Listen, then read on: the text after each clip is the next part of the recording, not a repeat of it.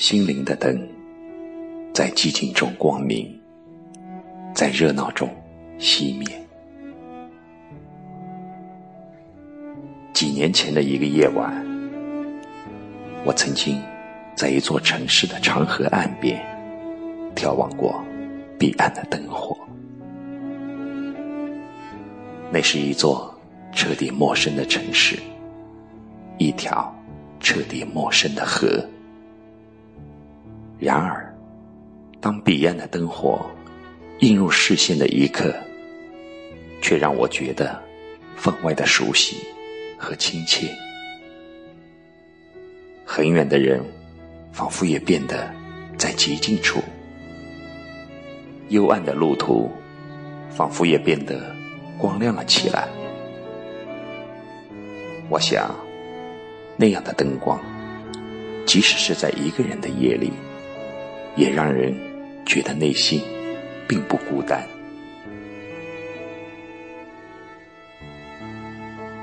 所有的灯火都有着温暖的意义吧？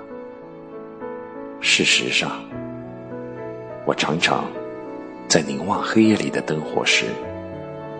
内心涌起一股类似于家的感觉。我觉得每一灯火的背后，都有着可以让人靠近的力量。无论是归途，还是远行，灯火都是最好的伴侣。最近，常常想起少年时候。读过的一篇文章，作者是谁，已经忘掉了，但我仍然清晰的记得其中描述的某些细节。一个远行的人，在黑暗的河水中泛舟寻找光明，灯光似乎就在前面，彼岸似乎即可抵达。毫无疑问，这样的寻找总是令人充满希望。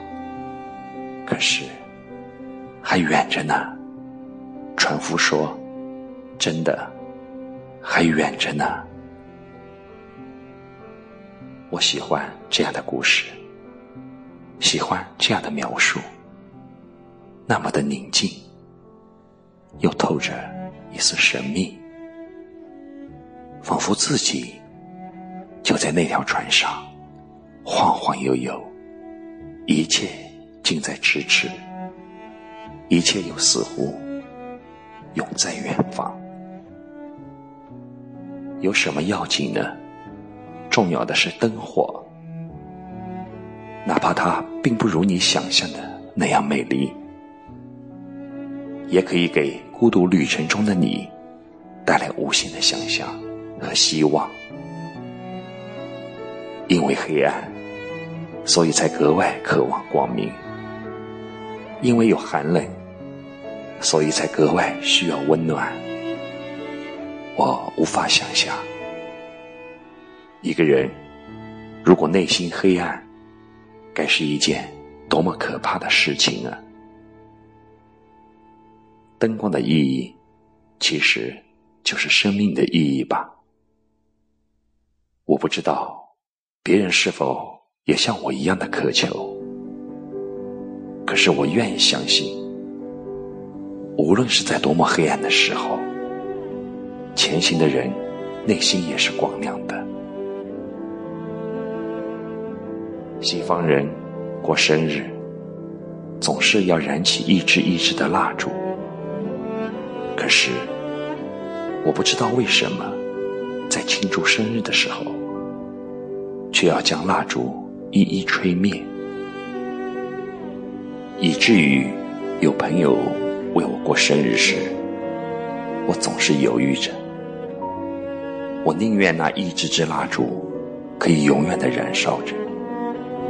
我喜欢那种光芒，喜欢那种光芒映入眼中时温暖的感觉。有一种光芒。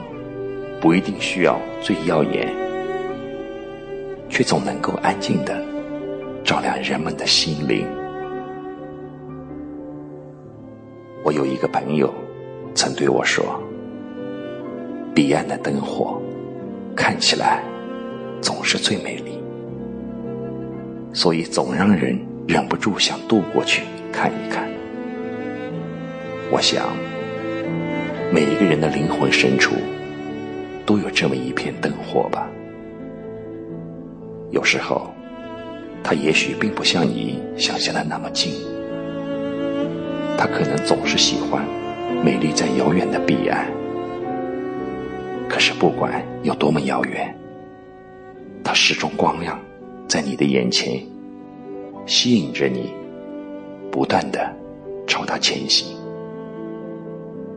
渡过去，渡过去，即是光明。或许，再漫长的人生，也不过是这样的一度。